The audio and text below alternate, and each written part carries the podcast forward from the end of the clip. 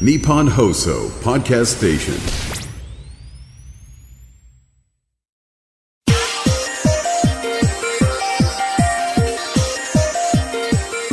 全人類が南大東島に進めるぐらい あすごい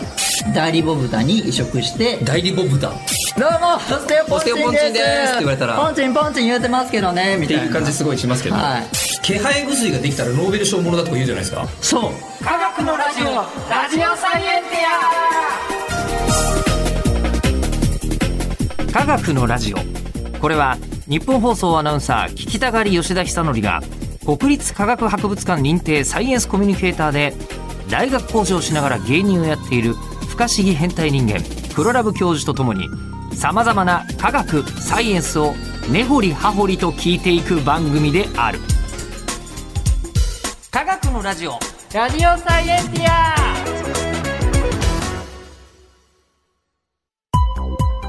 間違った話はしないけど正確さにこだわると逆に分かんなくなるので興味を持ってもらえたらこの世界はめっちゃ細かく説明してくれる人がいるのでそちらを参考にしてくださいなのですが、でっかい話がいくつかありましてえま何ずはがありましたえまずは黒ラブ教授が、はいあれですよねあのあイベントやってきたんですよね山口で山口県岩国市で、やったー1000名もすごい整理券はけましたよありがとうございます皆さんあれどれくらいのホールだって言ってましたっけでも1000人ちょい入る規模のホはいはいはいはいールえでえそこにこう皆さんが、えー日本の方も海外の方も来てくださっはいてはいはいはいやりました超ウケでしたよ超ウケ超ウケびっくりしましたマジであ俺お笑い芸人なんだって今ちょっと思うそその時思い 思い出すぐらい思い出すぐらい、あっていうぐらいそのぐらいウケましたマックス受けたのは何が受けたんですかえマックスもね全部のボケがねドカンドカンいったんでマジでわかんないぐらいですあそうすごいあお写真ですか今写真を見せてもらってるんですけどそう本当だロックコンサート だこれはねええええあそうそうそうありがとうございます皆さん黒ラブ教授がフレディ・マーキュリーに、 ええ主催者の方も科学のラジオで宣伝してください、ありがとうございましたってあ本当言でってすくかださってました素晴らしいよはかったですねおかげさまでありがとうございますでももう弾丸旅行でしたよえもう一泊もしてないですか一泊もししないで一泊もしてないの朝6時ぐらいに出て新幹線で僕行くので、はいはいはいはい山口県に来てで準備してもう1時間ぐらい前です本番、で慌ててもういろいろ準備して、したらもう吉本興業ってスケジュールもパンパンに全然忙しくないんですよ僕 もうギリギリでもう新幹線取ってんですなるほぐど帰んなきゃいけないんですよなる ほどでそれ変えればいいのにそうさすがに錦帯橋ってあの有名な、いはいはいはいあの橋も眺めてきました眺めて行 ったりはしないんだ現地ま渡でりたかった渡れなかったはい、黒田さん、はい、もう、もうそろそろ、はい、か、はい、はい、か、乗って乗って、みたいな。あええ、あ、あ、つって。もったいないあっという間に。もったいないですねでも受けたことだけなんかまあいい思い出として、ねはい素晴らしいじゃないですかましたはいありがとうございますでその勢いを、はあまあもうこう買ってというかですね、いその勢いに乗っかって、はいえーなんとですね、えー科学のラジオ、ほ地上波ラジオでの特番が決定いたしました、えー特番特番いつですかえーっ、とね、うん1月1日のえ、ええー深夜1時から深夜1時つからまりは、はいえーっと年が明けてほう1時間後お結構すごい枠じゃないですか、そうなんですよあの日本放送の、えーあのー地上波で地上波で FM93.0 で、えーはい、関東一円に向けて生放送させていただくことになったんですすげが、え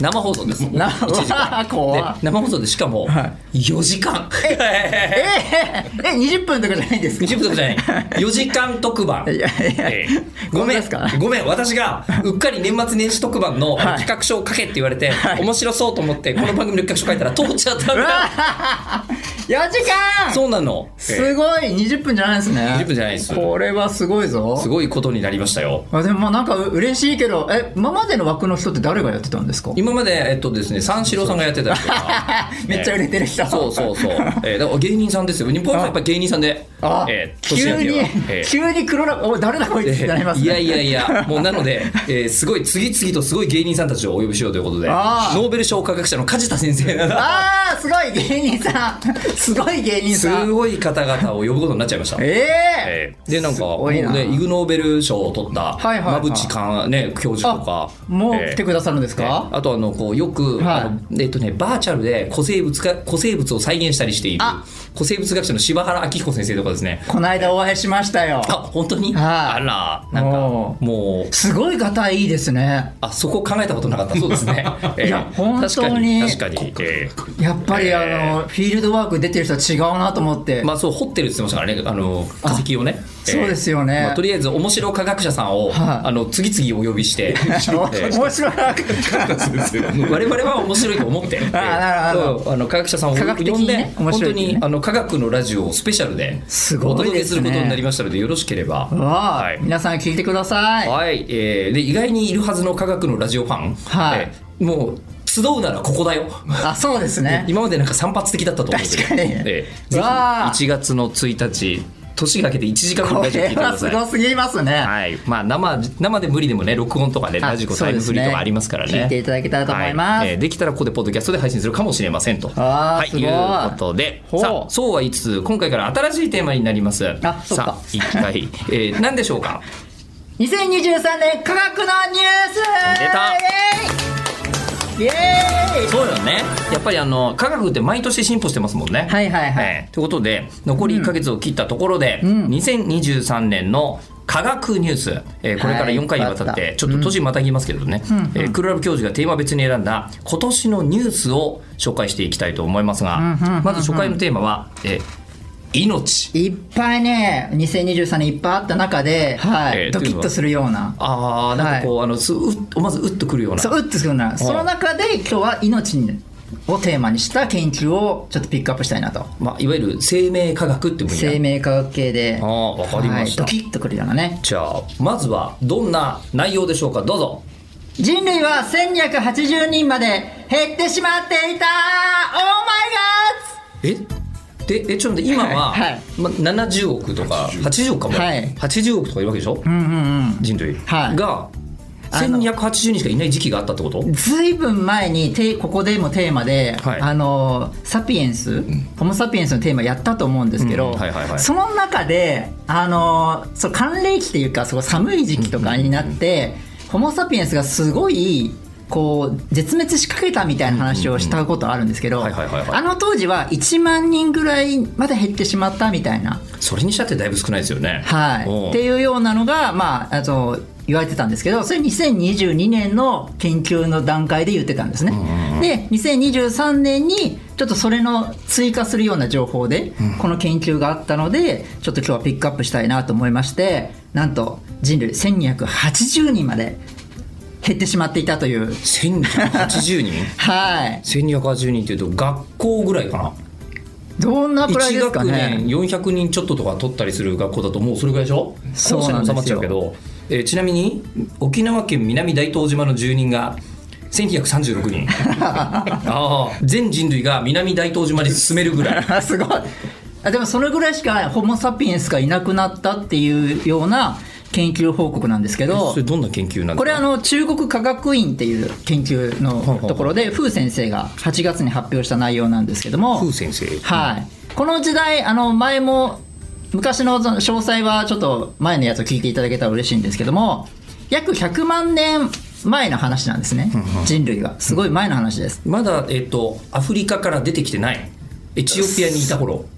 そうですね、あのすごくその辺結構ふんわりしていて、お100万年から20万年前の間っていうのは結構ホモ・サピエンスがどこで出てきたかとかあ結構ふんわりしちゃってるんですよね。あそうなんだそうへーあれホモ・エレクトスとかネアンデルタール人がどうなってたとかは意外と分かりづらいところなんですけどもそこら辺の時代に研究チームはですねアフリカ内で現在10の集団とアフリカ以外の40の集団から遺伝子3154の現代のゲノムを分分析したんですね。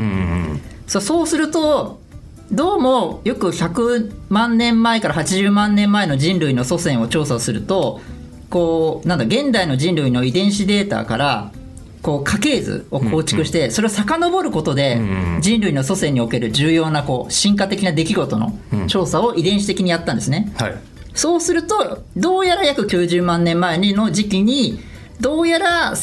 1280人ぐらいまでし減少していたんじゃないかっていう予測を立てたんですね。だいぶ少ないですよねはい、ねもうこの化石もほとんど見つかってない時代なので、でもそれだけ少なかったら化石も残んないよねいやもうそういうことですね。あーだから1万人よりもだいぶ減った。 1280人ってことは、えっと、今生きているその80億人の人類の祖先は大体この1280人ってことそうですそうですそういうことにそなういうりことですますねよね。はいへっえていうことがまあまあその実際には違うかもしれませんけどもその遺伝子のゲノムからの予測では1280人になったそんなにそう減っちゃってかなり少ないなと思ってしかもそれがですね何万年続いたと思いますあ何万年って言っちゃっ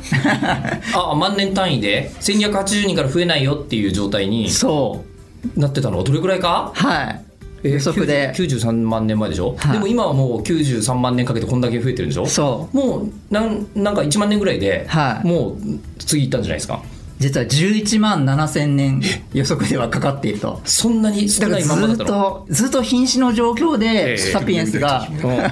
そう南大東島と同じぐらいの規模しかそううわー怖い他の動物怖いっていうか、ええそう多分怯えながら、え今粛々とエッチを続けながら、えええまあ一応でそもう生殖はしているそう生殖をしながらも、えええでもあまりふ爆弾に増え増えさ増やせず11万7000年7000年11万年すごくないですかこれだから本当にそこで何かの病気にかかっちゃったら結構あそうだよね一発でサピエンスなくなっちゃうかもしれない1200人ぐらいだったらあそうですりえますよね、はい全滅とかだかねらそのその種族はホモ・サピエンスなのかネアンデルター人のその共通の祖先なのか、それすらまだ分かってない状況なので、少なすぎるからサンプルがないってことよ、ないんですね多分共通の祖先でそこから、えっと、ホモ・サピエンスが出てきたんだろうというふうには予測してるんですけどそうこれはすごいなと思ってかなりギリかなりギリここでもうなんでしょうね絶滅の土俵があるとすると、うんもう徳田原ギリギリまで 絶滅押し込まれて危惧種ですよはい押し込まれてそうなんとか耐えたっていうそうはいそのぐらいだから昔なその中に別なねすごいし繁栄してる動物がいたらあの僕たちすごいかわなんかコアラみたいに飼われてたんでしょうね絶滅危惧種のなるほどあのすごい保護大さ事れてたのねそうううんんそのぐらいの勢いなんだろうなってあのサピエンス保護区そうそうそうそうできてたかもしれない、うん、そのぐらいの勢いだろうなと思ってちょっとそれでちょっとわっと思ってうんちょっとえノミネートさせていただきましこれたはショッキングですね確かにねはいえーしかも初めて聞く話でしたそうびっくりでした、まあさすがに最新ニュースですねはいじゃあ続いての最新ニュースいきましょう生命科学系2つ目は豚の体内で人の臓器を作る新技術で初期の腎臓が半分できた よイエーイおめでとうできたこぶっ飛んでるなーこ れえっとつまり、はいまず人工臓器を作りたいってわけですね先にあそうですそでうです人工そ臓う器でをす作る方法をいろいろ考えてる中で、はい豚の中で作ろうとしてる人がいるっていうことですかそうですそうですはあははい、これあの背景としては、ええあのまあ、アメリカで言うとですけども移植待機リストの登録者数今10万人を超えちゃってるんですねあはあまあそれ以外の方法で今のところ、今の医学では助かる方法がないんじゃないかという方がそうです、ん特に需要が高いの臓器が腎臓なんです、ね、あそうなんですかそうなんですよーんでそういう背景があった上で、んその人間以外というかまあ豚で作ろうっていうような研究が実はずっとやられてやられてきてまず人工臓器を作るっていう時に豚の中で作るっていうのは割と有力な作り方なんですね今までの研究でも、そうですねってことなんだ豚のその腎臓というかあの臓器の大きさが人と大体似てるんですよねあ同じぐらいなんだそうなんですほうよほうほうほうなので意外とまあこの理想的なうんなどうなの動物になるって考えていたりするんですけどもいけるんじゃないかとそうそうそう,、んんんそれでまあその中腎っていうその腎臓の中のもう一部なんですけども中腎中の腎臓って書いて中腎でいいのかな、そうですね、はいはいはいその中腎を作るために、うんこうなんだろうまず豚の子供ですねあの子供の一番最初肺って言うんですけどそういうのあまあつまりままだあのあのまだ豚まの丸いボールみたいな豚の母親の子宮の中ってことですよそうですそうですはいはいはい、、はいる状態のところにそうそこの遺伝子からうんあの人間のその腎臓の遺伝子を組み込みたいのでうん豚のあのなんだ腎臓はちょっと邪魔なわけですよまあ、豚の腎臓じゃない腎臓になってもらいないのをやんたないですよねうん収まらないんですね体になるほどなので、豚の腎臓の遺伝子をちょっと壊してですね、はいはいはいで人間の遺伝子をこうひと iPS 細胞を移植して、うんちょっとややこしい話ですけどもでそこでその肺を1週間ある程度成長させてから代理ボブタに移植して、代理ボブタはい、で約初めて1聞ヶく言葉だ月間成長させると、はい結果50%ぐらいの割合で人間の細胞とこう豚の細胞が混ざったようなおお中腎というこの臓器ができたと。おおこれはなかなか難しいことでええええほとんどが拒絶されちゃうんですよね人間の細胞っていうのまあまあなんはかそんな気がするうんそうなのでなかなか難しいんですけどそれをそう遺伝子的に随分こう怖い無理やり発言するようにしたりしてんようやくできたとうんいうやつですねこれもうちょっと詳細に言うと1800個以上の豚のその肺そのえー肺に人の幹細胞を注入して13頭のメス豚の子宮にい入れたんですね、うんうんそれで、あのまあ、できたという、なかなかかなり大変な研究ですね。 13頭の豚ほぼ全てで半分ぐらいは人間の細胞を持ったそう腎臓を作ることができたそうへえこれはもう「セル」という大きな雑誌に掲載されたんですけども、え結構大きな出来事なんですよね。大進歩なんですかはいこれあのに2023年じゃないと、んえー以前はこんなことできるとも思ってなかったぐらいの全然あのマウスとラットだと簡単にできるんですよ。あの種族が大体似てるので。なるほどなるほどでも人類と豚って人と豚って約8,000万年前に分岐したものなんですね。 8000万年前おうはい、なのでもう設計図がだいぶ違うんですよね、なのでかなり大変、んそこで育てるには、というのでいろいろな試行錯誤をこう人間の細胞だけは殺さないようにするために遺伝子をいろいろ変えたりしてやったんですけどもこれあのその2つの遺伝子をめちゃくちゃこう活性化させたんですね、まあ、ある2つの遺伝子を、うんはいでその遺伝子を活性化するとちょっとがんにもなりやすくておーなので一応できたんですけどもまだまだ全然あの改良する余地があるというか、うん状況にはなってますね実用化にはまだ全然うんまだまだ遠いけれども、そもそもできたよっていうところがすごくて、そうなんです、でもしかしたらこれは何十年か後に、んあのなんか臓器ちょっと悪くなったらあ大丈夫です豚から取りますからみたいなそう時代が来るかもしれないっ来るかもしれないっていうのが取り替えちゃいましょう豚の豚からすぐ取れるんで大丈夫ですよみたいそうなそう拒絶反応もなくてその時には、うんっていうような感じで今だから半分半分の豚の細胞と人の細胞の臓器ができたんですけど、これ9割方人の細胞つまり100%人間になったの臓器になったとしても、拒絶反応起きるかもしれないんですよなるほどねだからまだそこら辺の反応を調べなきゃいけないんですけどまだ道は遠いんですけども、まあ、まずはようやくできたとなんか第一歩今後あの豚のホルモンとか食べるのにちょっと気を使いそうな気がし ますね。まあ、ねまあそうですねうんうんまあそうですね難しいところではあるんですけどいろいろ倫理的な問題も確かにまああそりゃそるんうですけどよねも、まあでも食べるまず食べるというより、なんでしょうまずはできるってことがそうですね重要ですよねまずははいという意味で、まあ、ここら辺結構大大きな進歩だなっていうの確かにで選ばさせていただきましたはい大ニュース大ニュースでございますじゃあそれでは生命科学系のニュースなんだっ最け後のニュースを、えーお願いしますはいほくろから毛が生える理由が分かってきたよーいや一番大事な研究だこれはいいよこれ別に いやい ええやいやいやいや確かにあのいやいやほくろから毛が生えてるおじいちゃんとかいますよねいるいるよ そうそうそういますけそどうそうそうれ理由って考える必要あるのかなありますよっぴーさありんますもかねこう、なんかやけにここだけ長い毛が一本生えてきたとかないですか皆あさんん、ま稀にありますありますよね稀にありますねそれはあるあるけどそうそうそうそういうところからですねほくろから長い毛がまあ生えてたんですけど、はい入ることありますよねそうそれでなんでなのかっていうのをアメリカカリフォルニア大学のアーバイン校のワン先生が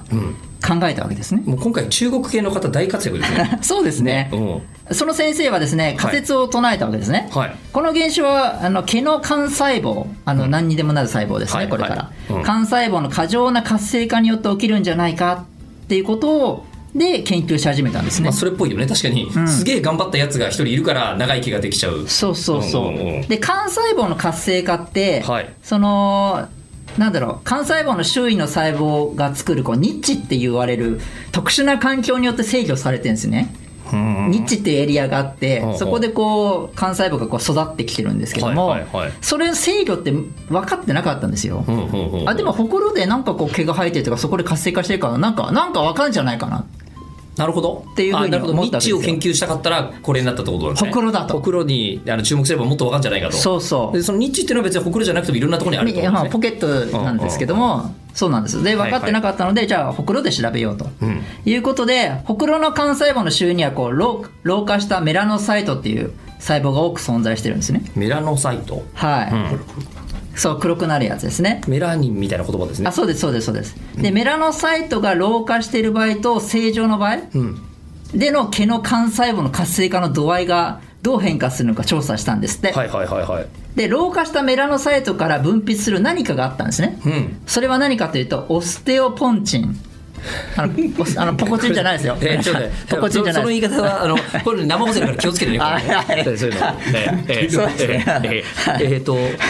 ただあのちょっと名前として面白い。ですよねえーこれあのグレープカンパニーの新しい芸人さんって言われたら信じちゃ どう。うもオステオポンオチステオポンチンンですですって言われたらポンチンポンチン言うてますけどねみってたいないう感じすごいしますけど、はいえっ、とオステオポンチンってっていういのうはタンパク質なんですけど、タンパク質の名前ね。はいうんでそれが毛の幹細胞を活性化することが分かったんあですそうよ。なんだ。んおーでそれをですねじゃあこのタンパク質をマウスに投与すると毛の成長が促進されたんです。あれんあれれってこれってうん昔からよく言う、気配薬ができたらノーベル賞ものだとか言うじゃないですか。そうそうなんです。そうあそうで人の毛が生えてるほくろにこう、あのもうオステオポンチンが必要以上に存在して毛の成長を促したんですね。ほうほうほうほということは、これは将来再生あの毛の再生医療に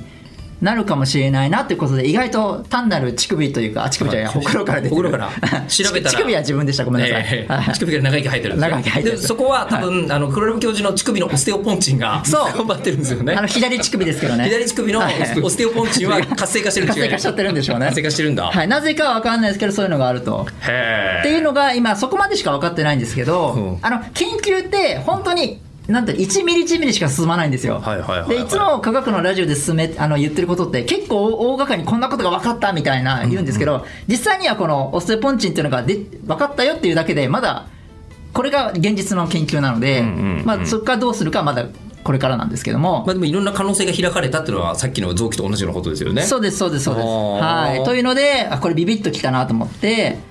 選ばさせていただきましきたま。すね。だから2023年までは人類はオステオポンチンのことを知らなかったわけですよね。あただねオステオポンチンって意外と有名な物質ではあるんですよ。そうなんですよ。えーあじゃあこういう作用があるっていうのは分かったのが今年。2023年そうですねあの、あの骨を作る骨芽細胞っていうの中でもオステオポンチンを出したりとかへえ。いろいろあるんですよねでもオステオポンチンがいっぱいあればいいっていうもんじゃなくて老老化したりとかなんかいやよくわかんないプラスマイナスに左右するのがオステオポンチンなんです両よね。方の機能がどうやらありそうだはとうい、いろんな機能が本当にあるやつなのへで炎症を起こしたり増やしすぎるとあそうなんだ。そうじゃあもう本当に一筋縄ではいかないっていうか。そうですただあーいっぱいポオステオポンチンをこう入れたら毛入るねだけではなく炎症にも起きるのでほうほうほういろんなやっぱりまたさらに研究が必要なんですけどもちょっとオステオポンチンをエントリーさせていただきましたそうですね。なんか、はい、オステオポンチンです。名前だけでも覚えて帰ってくださいね。 そう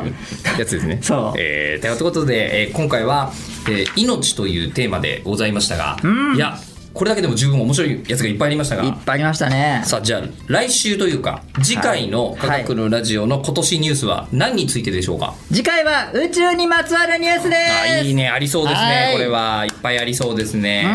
うさてじゃあ番組には聞いてる人からの質問を募集します科学的に気になることクラブ教授に聞きたいこと感想などは科学アットマーク 1242.com KAGAKU アットマーク 1242.com まで送ってくださいなんですが今回は特番があるから、ほう1月1日まだ間に合うじゃないですかあ確かになので、はいあのこのラジオとはどういうものですかとかざっくりした感想とかは今頂いただいておくと放送あでー地上波で読ませてもらえるかもすごいですねまだ全然頭に入ってこないですけど、ええはいあの消化さるんですね翔子さんありますよすごいな翔子さんあるんですよってこと三で四郎さんの後にね三四郎さんの、まあ、代わ去年りにがね、去うん年がはい三四郎さ去ん、年がだから今回はやるということになりましたけども、はい、ということで、2024年の1月1日の深夜1時から、そうだ2023年の12月31日で言うと25時から、あそうですねはい、4時間の特番がありますので、そう だはい、えー楽しみにしててください。ではまた次回お相手は吉田久典と、黒ラム教授でした その前の番組も多分私レギュラーで担当するのであすごいな